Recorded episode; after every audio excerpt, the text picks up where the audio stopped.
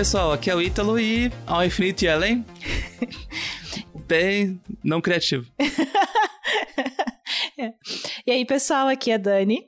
E, bom, eu sou um pouco suspeita em relação ao tema de hoje, porque é o que eu trabalho, então eu acho que o episódio de hoje está mais que especial. É, bom dia, pessoal. Bom dia, boa tarde, boa noite para quem nos ouvir. Obrigada pelo convite. E eu gostaria é, de falar também, de dedicar, na verdade, esse Physicast, essa, essa edição, ao professor Ronald Scheller, que nos deixou há pouco tempo, mas foi um grande entusiasta da área e contribuiu demais com a física de partículas e também com a física de raios cósmicos aqui no Brasil. Obrigada. Sim, muito importante. Obrigada, Rita. Bom, então, uh, no episódio de hoje, a gente está recebendo uma convidada muito especial, a professora Rita de Cássia dos Anjos. E ela vai falar um pouco sobre a pesquisa dela, é, um pouco sobre diversidade na ciência. Então, vamos lá. Então, vamos quebrar essa simetria em 3, 2, 1.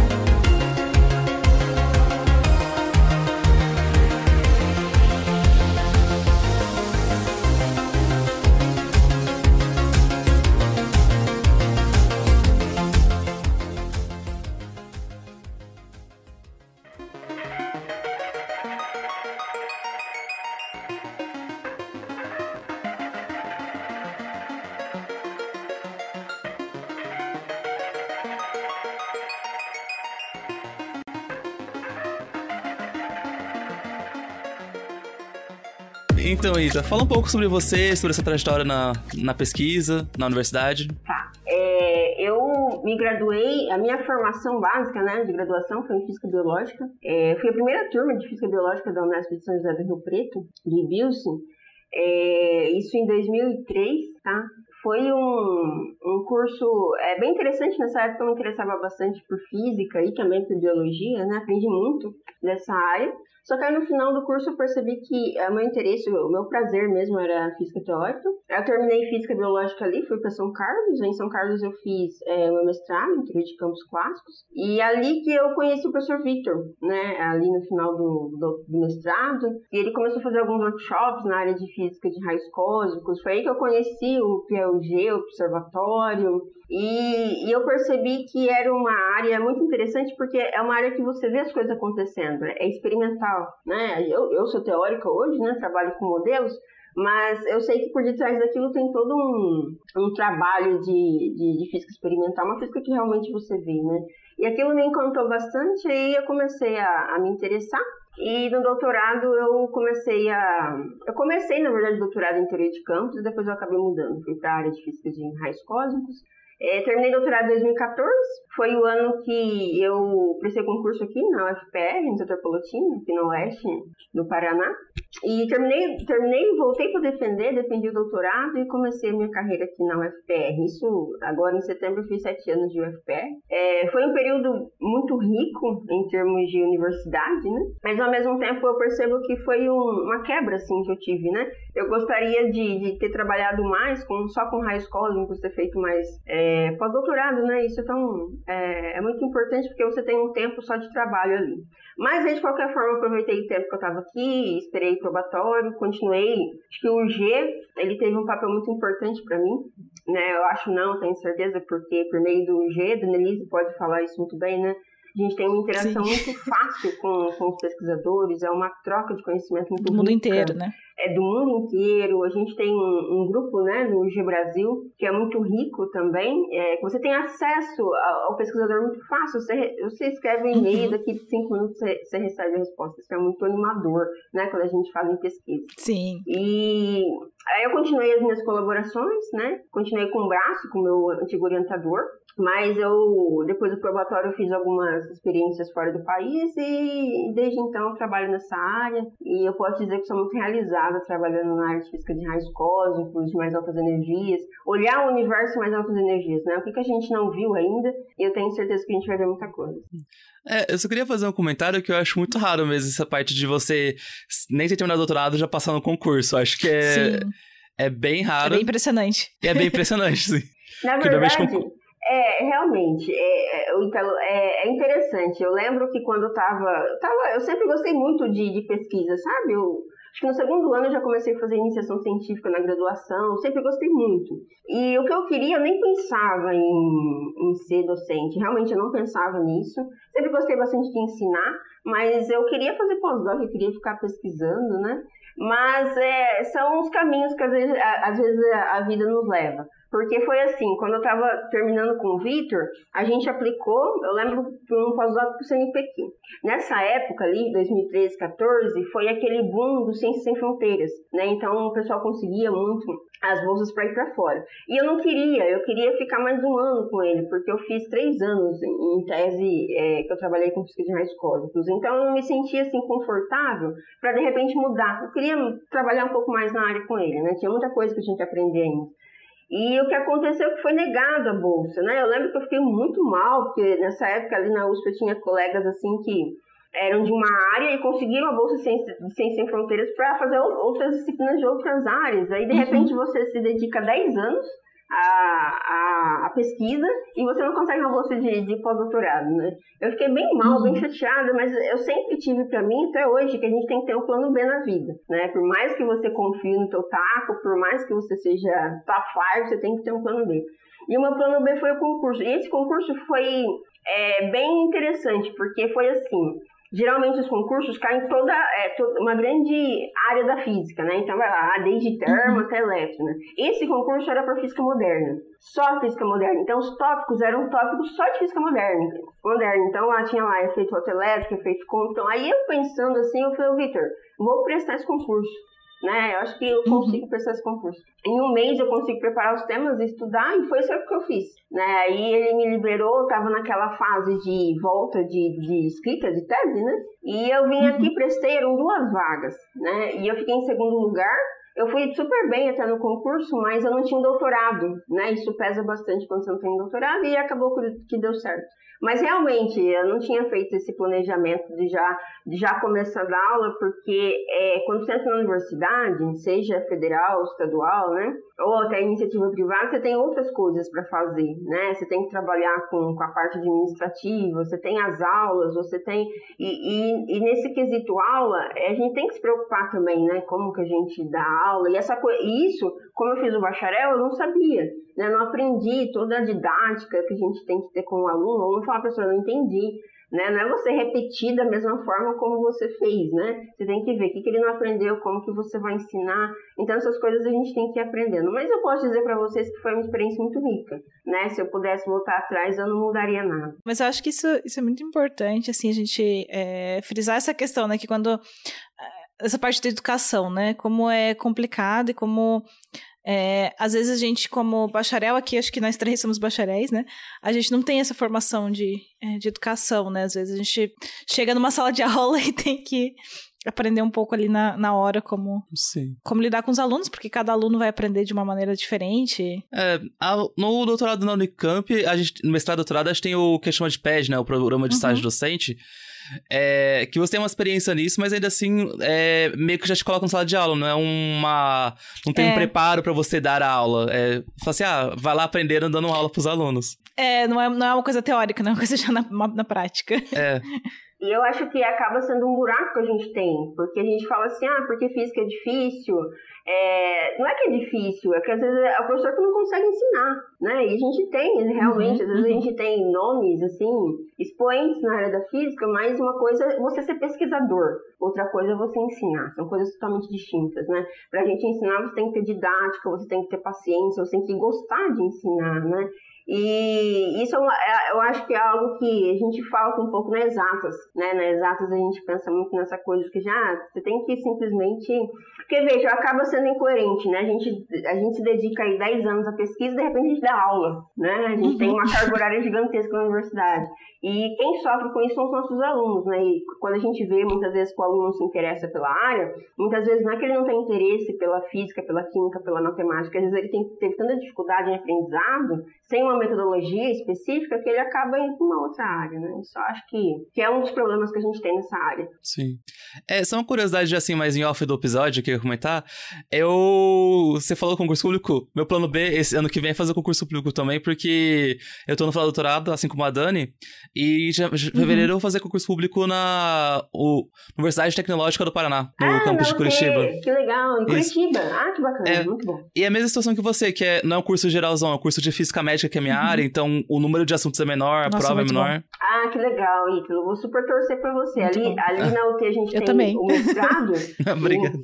mestrado em física e astronomia. E tem a física de. tem a área de física médica. Que legal, bacana. Bom, vamos ver assim o que acontece. Ah, que legal, isso mesmo. Muito bom. Uma, uma curiosidade também é que o, o Vitor foi orientador é, foi orientado pela minha orientadora. Ah, é verdade, é verdade. verdade. Somos todos relacionados é, e, academicamente né? falando, somos todos parentes, somos é, uma família. É verdade, legal, bacana. bom, vamos ver. Ah, bom, eu queria perguntar um pouquinho mais. Uh, Uh, durante seu doutorado, o que, que você pesquisou? Qual foi o assunto do seu doutorado? No meu doutorado, eu trabalhei com raios cósmicos de mais alta energia, né, de altíssimas energias. Então, quando a gente mede o fluxo de, de partículas que caem na Terra, é o, o menor fluxo, né? São as partículas mais raras que a gente mede aqui. E eu trabalhei, e ainda trabalho, eu gosto muito de trabalhar com a propagação Denise. Então, a minha preocupação é sempre é, qual é o caminho que essas partículas fazem até chegar aqui na Terra. E nessa receita, nesse estudo, você tem que considerar várias coisas, né? A interação desses núcleos químicos com a radiação cósmica de fundo, é, os campos é, magnéticos, tanto dentro da nossa galáxia quanto fora da nossa galáxia. E eu me, eu me dediquei bastante a entender um pouco esse processo, a modelar, trabalhei com um programa de propagação, né? E, também, é, uma característica muito interessante também é que a gente chama de multimensageiro, né? Que são partículas que são geradas na propagação é, desses núcleos químicos. Então, você tem a interação do gama, da, da radiação cósmica de fundo, com, com com o núcleo químico e isso gera neutrino, isso gera gama, né? E eu estudei um pouco isso também, então foi o foco aí da minha, da minha tese, né? Uhum. Bom, é, eu acho que está é, intrinsecamente relacionado com a minha pesquisa, né? Porque eu pesquiso fontes de raios cósmicos, então isso é bem, bem relacionado. Assim, a gente, eu trabalho mais com partículas, eu trabalho com partículas neutras, né? Partículas neutras não são desviadas por campos magnéticos. Mas tem tudo a ver com propagação de raios cósmicos e é um tema bem interessante. Bem rico, né? E muito, muito importante, porque quando você fala de fonte, que é o que a gente quer saber, né? Quem são as fontes, né? Capazes uhum. de gerar esses, esses partículas de altas energias, né? A gente tem que considerar todas as partículas neutras e carregadas, né? E entender esse caminho que elas fazem até chegar aqui, né? Ah, eu vi uma coisa aqui que você tem alguns projetos de extensão também na, na, universidade. Eu achei legal alguns, uh, alguns deles, comentar alguns deles. Por exemplo, você tinha um projeto de oficinas de materiais pedagógicos para ensino e aprendizagem para deficientes visuais. Sim, é, essa, essa extensão, ela tem uma história bem interessante, porque quando eu fazia a graduação, eu sempre me envolvi com projetos de extensão, porque a extensão é uma oportunidade de você chegar na comunidade, seja ela qual for, né, mas eh, fora muro, né, da, da universidade, e tentar falar para as pessoas aquilo que você faz, né, porque eu acho que isso, dependendo de onde a gente está, as pessoas, elas têm essa coisa, o que será que eles fazem dentro da universidade, né? Então, uhum, por exemplo, um, com certeza. Um, é, uma atividade que eu gostava muito era levar os experimentos na praça, sabe? Aí vinha as pessoas de tudo quanto é lugar perguntar: nossa, mas eu deitei na cama de prego, por que, que não dói? Então, isso é tão interessante, isso é tão rico, assim, né? E eu, eu sempre gostei. E tinha uma atividade de extensão que eu trabalhei basicamente os três anos da minha graduação, que era Teia de Saber. E a gente auxiliava os professores aos sábados a fazer experimentos e depois eles tentavam levar esses experimentos para a sala de aula. Basicamente é uma formação continuada, né, ali dos professores de São Paulo. E quando eu vim para cá, é, quando uma, uma coisa bem interessante que eu gosto bastante de Palotina também é que quando eu prestei o concurso para entrar aqui, é, muitos professores prestaram que era, um, era, era o, a última leva do reúne, então muitos professores entraram, muitos professores jovens assim entraram e aí eu fiz muita amizade ali mesmo no início do concurso e tal. E esses professores entraram, então todos nós entramos, assim, hoje a gente tem uma amizade muito, muito rica, né? E dentre esses professores, tinha uma professora que era é da área de, é, da área de humanas, na área de educação, na verdade, e ela trabalha muito com extensão. Ela falou, Rita, faz um projeto de extensão, né? Você teve experiência? E aí eu conectei com essa minha experiência aí da, da, da graduação, eu falei assim, ah, eu vou, vou tentar fazer. Eu comecei a fazer essas oficinas com os professores, deu muito certo, E, e nesse meio tempo, é, no final ali da minha graduação, começo do meu mestrado, minha irmã ficou deficiente visual. Ela teve, é, é tipo uma esclerose múltipla, chama, é, é chamada de síndrome de DeVip, sabe? E ela perdeu a visão, o nervo necrosou e, e foi todo um processo de readaptação. Isso ela tinha 35 anos, né? Isso faz 17 anos atrás. E o que, que eu percebi? Né? Eu percebi que ela se adaptou muito rápido por exemplo, ela, depois daquele baque, né, que você, gente, eu não enxergo mais, tal, tem toda uma readaptação, mas depois desse processo, ela aprendeu o braille muito rápido, aprendeu a andar de, de bengala, aprendeu a tocar, ou seja, ela se inseriu nesse mundo é, sem luz, digamos assim, né. E o que, que eu pensei, né, aqui com as práticas pedagógicas que a gente vai aprendendo? Eu, eu percebi que, se for uma pessoa adulta, deficiente visual, ela consegue aprender muito rápido, imagine uma criança, né? Uma criança que nasceu deficiente visual, ela tem essa capacidade, ela tem a mesma capacidade, isso é uma pesquisa, né? São pesquisas que mostram que uma pessoa, uma criança é, deficiente visual ou de baixa visão, ela tem a mesma capacidade cognitiva que uma pessoa, que, um, uma pessoa vidente, que uma criança vidente. Mas é, eu acho que essa questão da gente ensinar e como a gente ensinar, isso é uma coisa nossa. A gente olha para a pessoa deficiente visual e fala, ah, não vai nunca aprender as leis de Maxwell. Ah, porque você tem que calcular, você tem que usar, você tem que ver. E, e, veja que isso é uma limitação nossa, porque nós aqui, videntes, a gente usa a, o olho, né, para calcular. Mas a, a, criança, né, o jovem, ele vai aprender de outra forma, né. Veja o, o Luiz Braille, o quanto que ele fez deficiente visual. Mas enfim, vou retornando. É, depois que eu concluí isso, eu comecei a pensar. Eu fiz uma estatística, né, uma pesquisa muito rápida, e eu percebi que os jovens, quando eles têm oportunidade, né, de jovem deficiente visual de baixa visão, quando ele tem a oportunidade de fazer um curso superior, ele sempre vai para de humanas, sempre é 99%. Aí, uma pergunta que a gente faz, por quê? Ah, tudo bem, a gente tem esse problema que eu comentei com vocês desde o início, né? A área de ciências hoje no, no Brasil e no mundo não é uma área muito cativante, né? Não são os melhores salários. Muito receptiva. São, não é muito receptiva, tudo bem, tem esse ponto. Mas é demais, né? Ninguém vai para de exatos. Por quê?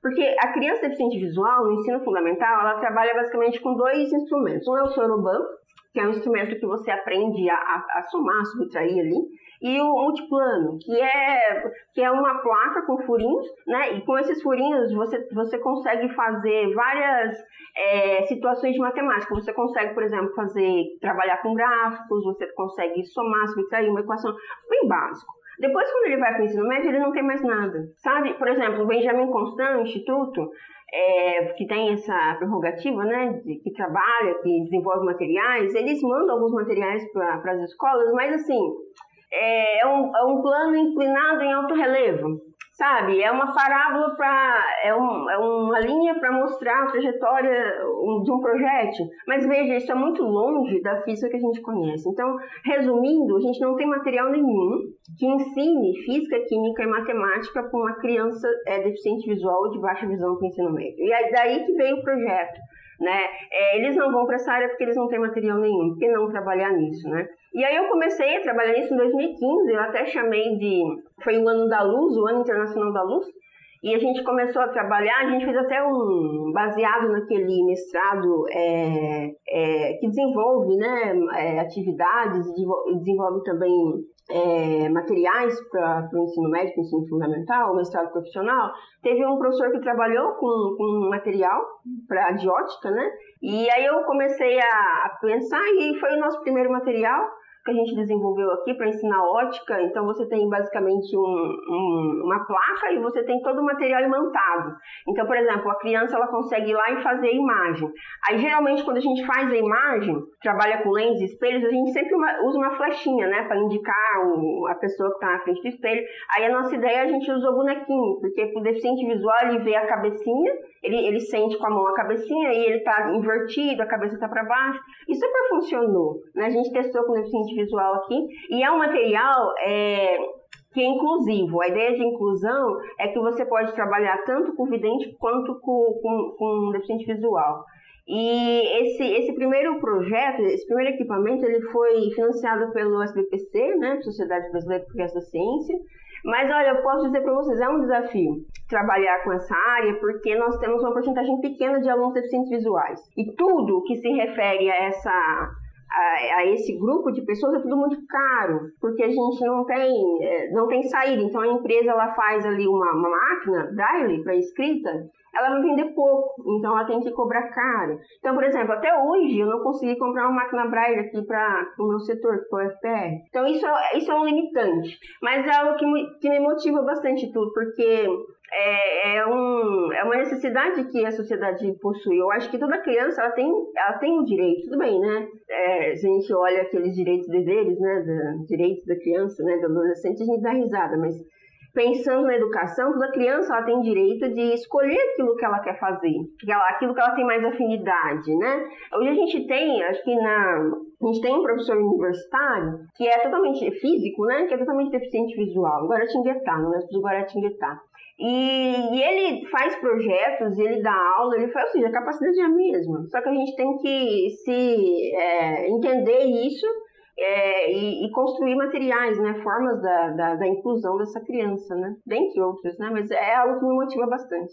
Ah, que legal. Não, e isso é muito importante também em termos de eh, você ter uma diversidade dentro da ciência, né, isso é uma coisa assim que é importante. Eu acho que a gente está indo numa boa direção, mas ainda está indo de uma certa maneira devagar, né? Se a gente vê, por exemplo, no meu caso, no caso da Rita, a gente, nós somos mulheres, isso é uma coisa que ainda a gente tem um número reduzido, ainda ainda é um meio que uh, claro, né? Hoje em dia ele ainda ele é muito mais aberto, mas ainda a gente algumas vezes encontra algumas resistências, né? Sim, sim, é verdade, Danilisa. A gente, eu acho que a gente já, já demos muitos passos, né? Mas ainda há muito ser feito, né? Quando a gente fala de diversidade, diversidade é, é, é no geral, né? Diversidade de gênero, diversidade de raça, diversidade de, é, de deficiências, né? Dentre outras, né? Realmente.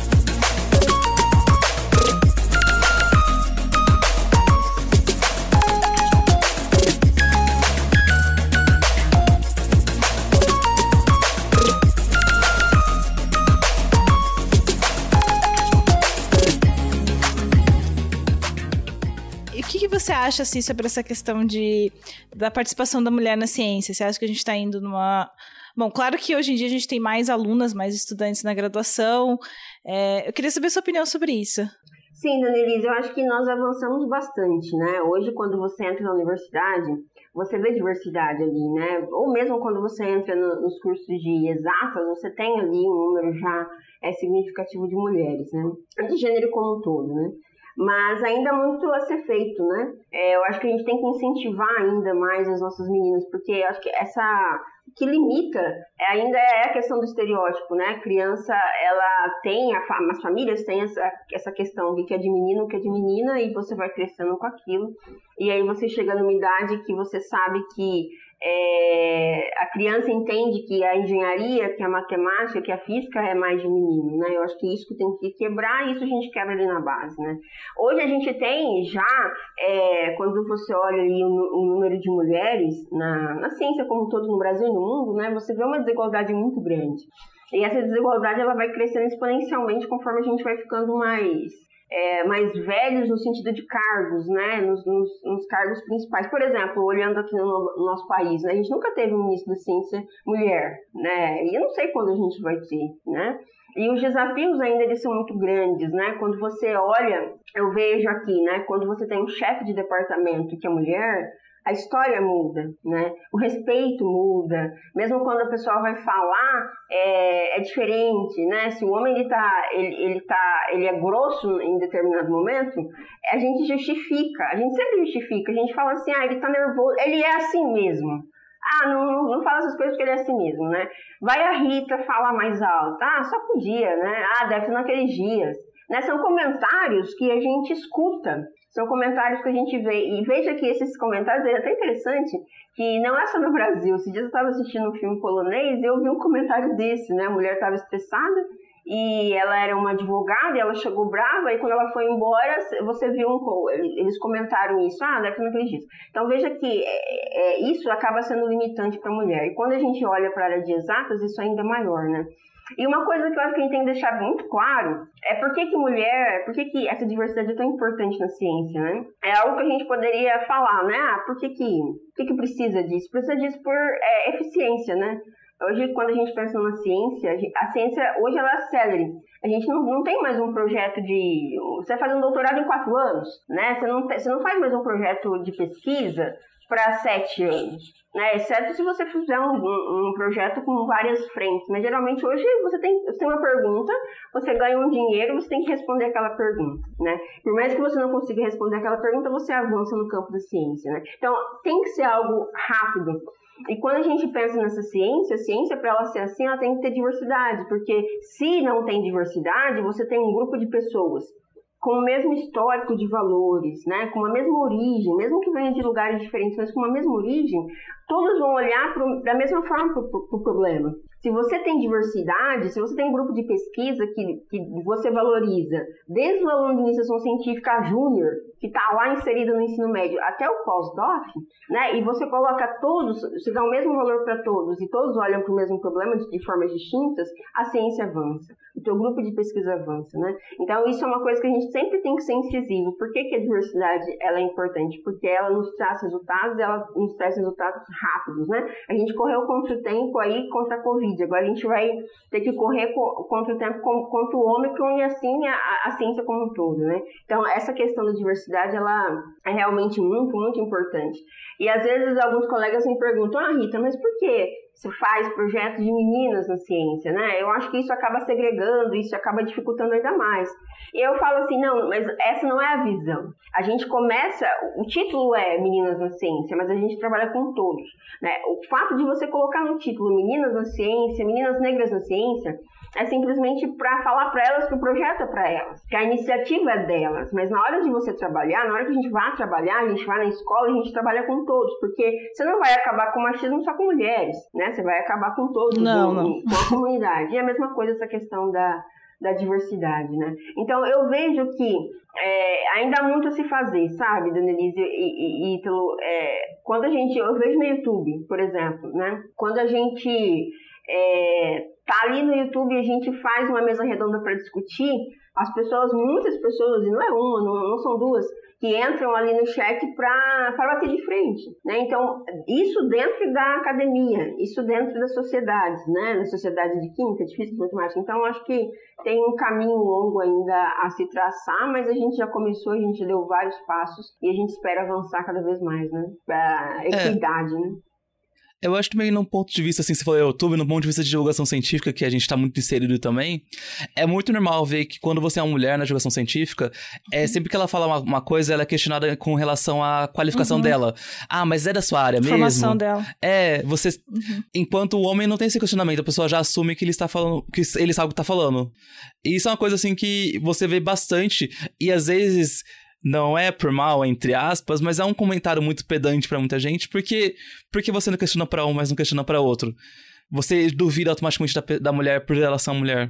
É a sociedade patriarcal, né? Então o homem ele é o detentor de todas as respostas, né? É o super-herói que vem nos salvar. Ah, a heroína ela vem ajudar né? Mas é, é sempre o, o super-herói que vai, que vai. E isso, meninos, é em tudo, né? Se você for ver, teve até um, interessante que, um, que uma fala de uma pessoa que eu achei bem, bem bacana, não tinha reparado. Ele falou que ele foi comprar um brinquedo de experiências assim para a filha dele na, na, na, loja de brinquedos e ele, teve, ele achou o brinquedo lá na, na seção de meninos. Né? E, e, na capa era um menino, era tudo menininho vestidinho de, de cientista. Então é, é, é, em tudo isso, né? É em tudo, em qualquer carreira que você vai, você tem a divisão. A, a mulher, ela é, foi feita, né? É, para o serviço doméstico e para o cuidado, né? Então, se ela vai para a saúde, é, é, o ideal para ela. Se ela vai para assistência social, é o ideal para ela. Se ela é professora, é o ideal para ela. Então, para você quebrar isso, a gente tem que quebrar na raiz. Né? Não adianta, é que nem eu, eu falo muito, né? Às vezes as pessoas elas não gostam de discutir política. Eu falo assim, olha, a gente tem que, tem que saber diferenciar. A gente não vai discutir partido, a gente vai falar de política como uma organização. E muitas pessoas não conseguem mais. Ah, porque eu gosto daquele, porque eu gosto daquele, e aí e, e, e não, e não sai dessa discussão. Então, eu falo que a nossa esperança são as crianças. É você fazer um projeto ali, desde o ensino fundamental, e você trabalhar a equidade desde a, quando a criança é, é pequena, tem idade. É você mostrar que, que Por que, que um vereador é importante para uma cidade? Para criança, porque dependendo da idade, a pessoa já não vai ter essa mente, ela não vai discutir, ela vai ter que simplesmente aceitar. E isso já é uma coisa muito difícil, né? Sim. Até porque ciência não é a política, né? Não, como, na, como tudo a sociedade está diretamente ligado e no nosso caso, acho que no caso da ciência a gente é uma ligação muito direta, né? Porque a gente precisa de financiamento, a gente precisa de são várias questões envolvidas, né? Sim. É, as pessoas gostam de pensar que não existe uma segregação política, que até aconteceu uma discussão com isso na, no, uma, umas bolhas de educação científica que várias pessoas falando, ah, ciência não tem política. E às vezes, assim, não tem para você porque você é favorecido pra política que existe já. É, é bem isso. Então você pode ignorar esse fato. É bem isso, é bem isso. Não adianta, né? A política você não gosta de política porque ele te cerceia tudo, né? Ela que vai falar, olha, é, ela que vai determinar uma certa pessoa que vai cuidar disso, que é o nosso ministro né? Então, você falar que, que não está relacionado é bem isso. É como eu falo, é, essa sua fala é interessante, porque eu tinha uma amiga muito querida que ela falava assim, Rita, eu tenho a mesma dificuldade que você, né? Eu sou uma mulher branca e pobre. Então eu tenho a mesma dificuldade que você fala. Eu falo, não, meu bem, você não tem. Né? Você é pobre, realmente, grande parte das dificuldades que eu tenho você tem, mas vai chegar um momento em que você não vai ter mais quando você tiver o seu emprego, quando você tiver o seu bom salário né? E eu sempre vou, vou é, passar por situações que você nem imagina, né? Que você nem sonha, que você não, não consegue se colocar no meu lugar. Então, essa fala é, de, ah, isso é diferente, é realmente que a pessoa nunca viveu isso. Ah, eu concordo plenamente. E, é, Rita, você ganhou um prêmio, né? Você ganhou o prêmio é, Programa para Mulheres na Ciência. Você podia falar um pouquinho sobre isso, sobre a importância desse tipo de premiação? Claro, Dona Elisa, eu gosto bastante de falar do Prêmio L'Oréal, não só do Prêmio L'Oréal, mas como todo o prêmio que coloca ali a mulher em destaque, porque é uma oportunidade, né, da gente divulgar a ciência e também uma oportunidade da gente mostrar a ciência de qualidade que a gente faz, né. E, e eu gosto de falar do Prêmio L'Oréal não porque eu ganhei, né, mas é porque realmente eu sempre fui uma admiradora do prêmio e eu gosto de, de classificar o prêmio em quatro, quatro vertentes, assim, eu acho que é, ele tem essa, essa, essa visão e essa importância, né? O primeiro é diversidade, né? A L'Oréal, ela olha ali e ela acaba escolhendo a mulher jovem, né? Que isso é uma coisa difícil. Por exemplo, Denise, logo você vai ser a docente dentro da universidade, né? Como que você vai conseguir o seu fomento? Como que você vai conseguir espaço para colocar suas máquinas? E isso é um desafio. É desafio para quem chega. Se é, desafia, se é desafiador para o homem, para a mulher vai ser ainda mais, né? Então, olhar, ter esse olhar para mulher jovem é algo muito relevante. É claro que ele tem outro prêmio, que é um prêmio internacional, que é para as mulheres seniores, né? Mas eu acho que esse, ter esse carinho para mulher jovem é algo muito especial. E, e, outra coisa que eu destaco é o fomento, né? Então, quando você é premiado, eu fui premiado em 2020, você ganha 50 mil reais e você pode fazer aquilo que você quiser com o dinheiro. E aí entra no que eu falei inicialmente, né? Você entra na universidade, você é jovem, você tem 50 mil reais, e aí você já pode pleitear um espaço, você já pode pagar uma bolsa, então isso é, é relevante. E é relevante para as pessoas entenderem também que é ideal você premiar com, com fomento. Porque não é simplesmente você colocar, olha, né, você ganhou o prêmio. Não, mas. Não é só o reconhecimento. É, não só o reconhecimento, mas é uma oportunidade que a cientista ela vai ter de fazer algo diferente com o dinheiro. Né? Outra coisa que eu destaco também, dona Elise, é a visibilidade. Porque a visibilidade que eu falo não é a visibilidade da Rita, da Dona Elise, mas a, a visibilidade da mulher, né? E aqui tem, tem duas frentes. A primeira é essa é a visibilidade da mulher jovem como cientista, né? Então, por exemplo, antes você não era conhecida como uma boa cientista. Quando, quando você ganha o prêmio, fala, ah, então peraí, então o que a Danelise fala tem relevância, as outras pessoas consideram. Então isso é muito, muito interessante e importante. E o outro ponto é, é a visibilidade a nível nacional, sabe? Porque a gente tem é, uma assimetria muito grande no Brasil. A gente sabe porque os melhores centros eles estão no eixo Rio-São Paulo. E alguns centros se destacam também do Nordeste. Então, todos nós queremos ficar no, no eixo Rio-São Paulo, Minas, Espírito Santo. Por quê? Porque a gente tem fomento. Mas veja, hoje é saturado essa região. Hoje não dá para todo mundo ficar ali mais. E o nosso país é muito grande, né? E quando você pensa na, em questão de formação de, de, de pesquisadores, em programas de pós-graduação, você tem programas de excelência no país todo. Então a gente tem que pulverizar o país como um todo. Então, quando uma, uma pesquisadora do Instituto de Goiânia ganha do Instituto Federal de Goiânia, é um destaque para o Instituto Federal de Goiânia e é uma forma de falar, olha, nós estamos aqui, nós fazemos ciência de qualidade, nós precisamos de investimento, né? Então, eu acho que esse, essa visibilidade a nível nacional é altamente relevante, né? Hoje você tem ali o CNPq, quando ele é pouco fomento, né? Quando ele lança o, o edital, seja qualquer edital, principalmente os universais, você tem uma porcentagem que é para o Nordeste, né? Uma porcentagem de 30%, né? Mas ainda é pouco. É pouco porque o dinheiro como um todo é pouco. Né? Mas você tem uma concentração muito grande de para São Paulo. Então, o Ítalo, né? O Ítalo, ele, hoje ele está hoje ele tá em São Paulo. Amanhã ele presta um concurso para um outro estado. Aí ele entra num estado em que, numa universidade, que não tem o que ele, que ele o, o, o ferramental, o experimental que ele precisa, né? E aí o que ele faz? A primeira coisa que ele faz, ele começa a dar aula ali, ele começa a trabalhar ali, não vendo a hora de ir para São Paulo. Aí quando ele consegue essa transferência, ele não, se ele não consegue, ele vai embora. Então a gente tem uma fuga de cérebros do país e uma fuga de cérebros regional. Por quê? Porque a gente, a gente se dedica aí seis ou mais anos na pesquisa. E quando a gente entra na universidade, a gente quer continuar fazendo a pesquisa. E quando você entra numa universidade que você não tem isso, isso é frustrante. Né? Então eu vejo muitos professores aqui que falam, olha, Rita, eu vim para cá e parei, né? Parei, casei, eu tenho meus filhos e a pessoa só dá aula. Então, de, quando você olha para a vida da pessoa, você vê que é, a pessoa tem aquela frustração. Ah, eu gostaria de ter continuado, gostaria de ter feito, e a pessoa não tem. Então é uma luta. Então eu volto, né, voltando na, na visibilidade do prêmio, é, esse prêmio, eles, se, eles olharem para premiarem as meninas, as mulheres jovens, né, para o país inteiro, é uma forma da gente mostrar que existe pesquisa de excelência no país todo e a gente precisa valorizar isso, né? Não, os estados precisam valorizar. Então, por exemplo, ah, o Instituto de Goiânia ganhou, ela foi premiada, então Goiânia precisa olhar, bom, eu tenho pesquisadores, eu preciso valorizar isso. Então, acho que isso é uma é, é algo altamente relevante. E por fim, eu, eu destaco o prêmio também não só o L'Oréal, mas os outros prêmios, porque é, é, é uma oportunidade que o L'Oréal encontrou de premiar a ciência básica.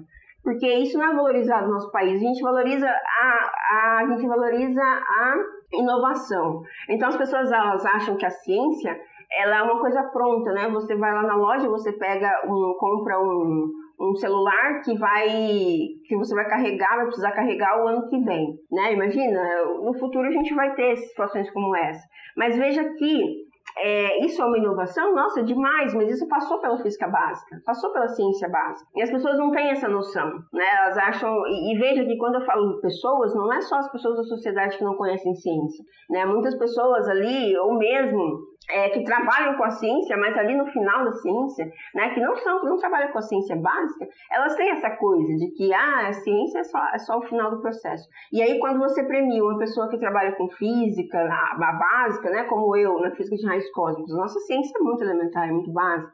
A química, a matemática, né, a matemática como ciência básica, é algo que chama a atenção da sociedade e você tem a oportunidade de é, divulgar a ciência nesse contexto. Por exemplo, Annelise, muitas pessoas às vezes na rua, né? Eu moro numa cidade pequena, ah, Rita, te vi no jornal né? O que, que você ganhou, né? Eu vi que você ganhou um prêmio. Ah, eu ganhei um prêmio pela, pelo meu projeto de pesquisa. Mas o que, que você faz? Então, veja que eu tive cinco minutos ali para falar a importância da física de raios cósmicos, sabe? E isso para mim foi algo muito motivador e, ao mesmo tempo, foi uma oportunidade de alfabetizar as pessoas em, em, termos de ciência, né? E nisso, isso é feito no Brasil como um todo. Então, eu acho isso realmente muito rico, sabe? Sim, eu queria até citar mais um, mais um motivo que é a, essa questão da gente ter um modelo feminino, né? Isso é muito importante, assim. Por exemplo, eu tô no doutorado agora e eu acompanhei a época que você ganhou o prêmio, e isso é importante para mim também. Para eu ter assim, não, existem cientistas mulheres extremamente capacitadas. Então, assim, é um, é um espelho que a gente, enquanto uh, cientistas mais jovens, tem e não só como cientistas mais jovens, mas como alunas de ensino médio, como crianças, a gente ter esse espelho para é, esses modelos femininos. Acho que isso é uma coisa que às vezes falta, né? A gente tem essa questão que sempre que a gente, como você falou, né? Sempre que a gente pensa em ciência, é um menininho vestido de, de cientista e que vai virar um, um adolescente, um adulto. Então a gente não tem tanto esse, essa ideia da, da cientista mulher, da cientista que real, né? Ela é uma mulher real, uma mulher que tem toda a sua vida e toda, toda a complexidade dela e, e faz ciência, e faz ciência de muita qualidade, né? Então, isso também é muito importante, eu acho, assim. Isso. Pessoal, pessoalmente, eu acho isso muito importante. Demais, Annelise. É, e essa, essa questão do modelo, ela começa desde a criança, né? Por que que às vezes você, pede, você pergunta pra menininha, ah, o que, que você quer ser? Ah, eu quero ser professora. Porque a professora é o modelo dela. E assim vai, né? A gente vai pro ensino médio. Então, você olhar hoje, você vê que tem cientistas que são premiados mulheres, né? Que a gente a gente vê o valor que a, que a ciência, que o peso que a ciência que elas fizeram tem para o desenvolvimento, né, do, da humanidade. E aí você fala, ah, então é possível, né? Então está no lugar certo. Eu sempre, eu sempre comparo sim, sim. isso com você chegar num lugar e você tá vestido de uma forma diferente, todo mundo tá ali. Aí você fala, isso não é para mim, né? Quantas vezes eu me vi, ah, eu tô no lugar errado. E você vai em, em reuniões da física, né? A nossa área ainda tem um pouco mais de mulheres, porque é mistura ali com astronomia, e, e você tem uma porcentagem um pouquinho maior, mas dependendo da área, matéria condensada ainda tem bastante, mas dependendo da área, você não é uma ou outra né? E, e, essa uma ou outra ali eu posso dizer que é uma sobrevivente, né? Porque uhum, passou por tantas uhum. situações. Então, realmente, essa questão do modelo é essencial para as que vêm depois de nós, né? Sim, eu acho que quando eu estava ainda na graduação, eu ouvi uma frase interessante de uma, de uma professora, ela já era uh, bem mais velha, né? E ela falou assim que para você ser mulher e ser cientista, e para você ter. Você precisa fazer muito mais do que um cientista homem, né? Você precisa fazer quatro vezes mais. E eu acho que isso é um pensamento que eu gostaria de mudar, né? Eu acho que eu gostaria que, de ter o mesmo reconhecimento pelo mesmo trabalho, né? Então a gente não que a gente não precisasse sempre ser um destaque, ou sempre fazer muito mais, ou sempre ter uma dedicação muito maior para ter um reconhecimento, né? Então, acho que nesse sentido a gente ainda poderia melhorar bastante a, a ciência. Sim, é, isso é o nosso sonho, né, dona Lise? Você ter um mesmo peso, né, em termos de equidade, né? A mulher, ela, ela, ela passa por muitas situações. Por exemplo, eu estava conversando com uma amiga recentemente e ela disse assim: Ah, Rita, eu vou me programar, agora eu vou terminar essa pesquisa que eu estou fazendo, porque eu quero ter filho, então eu vou fazer isso, eu tenho que parar com aquilo. Então, veja, eu nunca vi um colega meu falar isso. Né? Eu, eu tenho colegas que tiveram filhos recentemente. É engraçado que as reuniões eles estão presentes, eles estão, ah, para um, alguns dias ali, depende da pessoa também, né? Mas a gente sabe como que é a nossa área física, né? Não parece que a pessoa tem, né, filha, de muito diferente da mulher, né? Então, nessas horas você vê que a mulher ela tem sim, Denise, é que fazer três, quatro vezes mais para ela ter o mesmo valor, para ela ter o mesmo reconhecimento, é, é, bem isso, é bem isso. Isso é triste, né? Mas aí é uma realidade que a gente está tentando mudar e a gente espera ter resultados, né? Qual que são agora os seus projetos agora, mais relacionados à física agora? Com o que você está trabalhando agora? Quais são os, as perspectivas para o futuro? É, hoje eu continuo trabalhando, né? Hoje eu me interesso muito por fontes, né? Como você tem trabalhado, Danelise. Uh, o meu, meu foco hoje, meus projetos, minhas orientações estão mais voltadas para fontes de raios cósmicos. Tenho trabalhado, por exemplo, com a especificidade, né? Olhando Starburst, por que, que Starburst poderia, uma galáxia, né? Que tem uma geração de estrelas muito intensa, por que, que poderia gerar? É quando você pega galáxias que têm jatos relativísticos potentes, né? Como radiogaláxias, porque elas poderiam gerar partículas. É, esse, isso tem me encantado bastante, eu tenho bastante interesse em entender, né? Porque eu acho que a gente considera, quando a gente olha é, a física de raios cósmicos como um todo, a gente pode dizer que qualquer galáxia poderia, né, que tem uma explosão de uma de uma estrela poderia gerar partículas, né? Então hoje meu olhar é mais entender as características dessas galáxias para ver o que poderia e o que não poderia. E uma outro, outra linha também que eu tenho trabalhado, tenho muito interesse, é olhar dentro da galáxia, né? Porque quando você tem a propagação de partículas fora e essa partícula entra na nossa galáxia, o processo físico, como o processo de difusão, é um pouco diferente, né? Tanto é que a gente tem programas distintos para trabalhar com, com a física, com a propagação dentro e fora. Então, hoje, algo que tem me motivado bastante também é olhar as fontes de raios cósmicos dentro da galáxia, como, por exemplo, magnetares, pulsares, E por, por um grande tempo a gente pensou um pouco é, nesses objetos, mas a gente deixou um pouco de lado porque a gente viu que supernova é, descreve bem o fluxo que a gente mede aqui. Só que a gente tem ali uma, uma, uma mudança, né? Falando um pouquinho de física, a gente tem uma mudança no espectro que a gente sai de partículas é, galácticas até partículas extragalácticas, e ali a gente tem que ter fontes que descrevem essa, essa transição, né? Então hoje eu tenho olhado um pouco essas estruturas magnetárias em especial, porque eles têm campos magnéticos altamente fortes, né, ao redor, são objetos compactos, que poderiam sim acelerar partículas até da ordem de um seguido de, de 15, 16 zeros aí, é, elétron-volts. Então hoje eu tenho trabalhado dentro e fora da galáxia, mas o meu foco tem sido mais forte. Né? É muito interessante. Eu vou mandar um e-mail depois pra você, pra gente discutir um pouco. Pra gente trocar figurinha, né? Opa, claro, com certeza.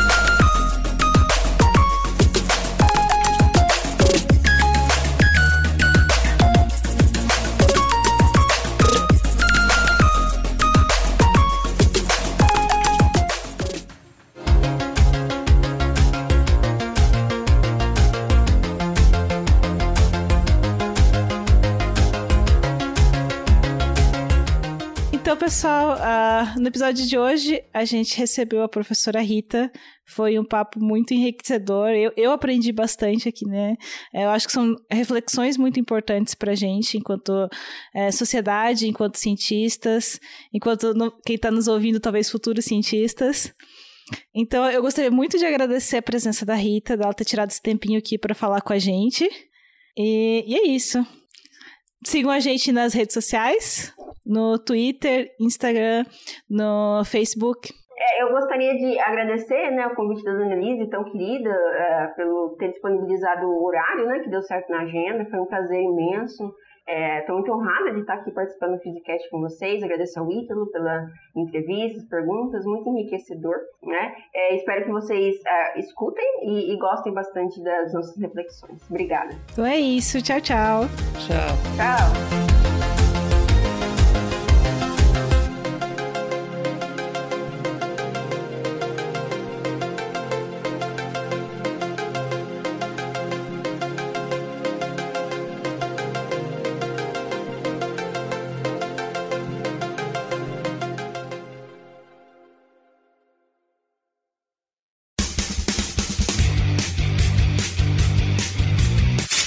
Cortes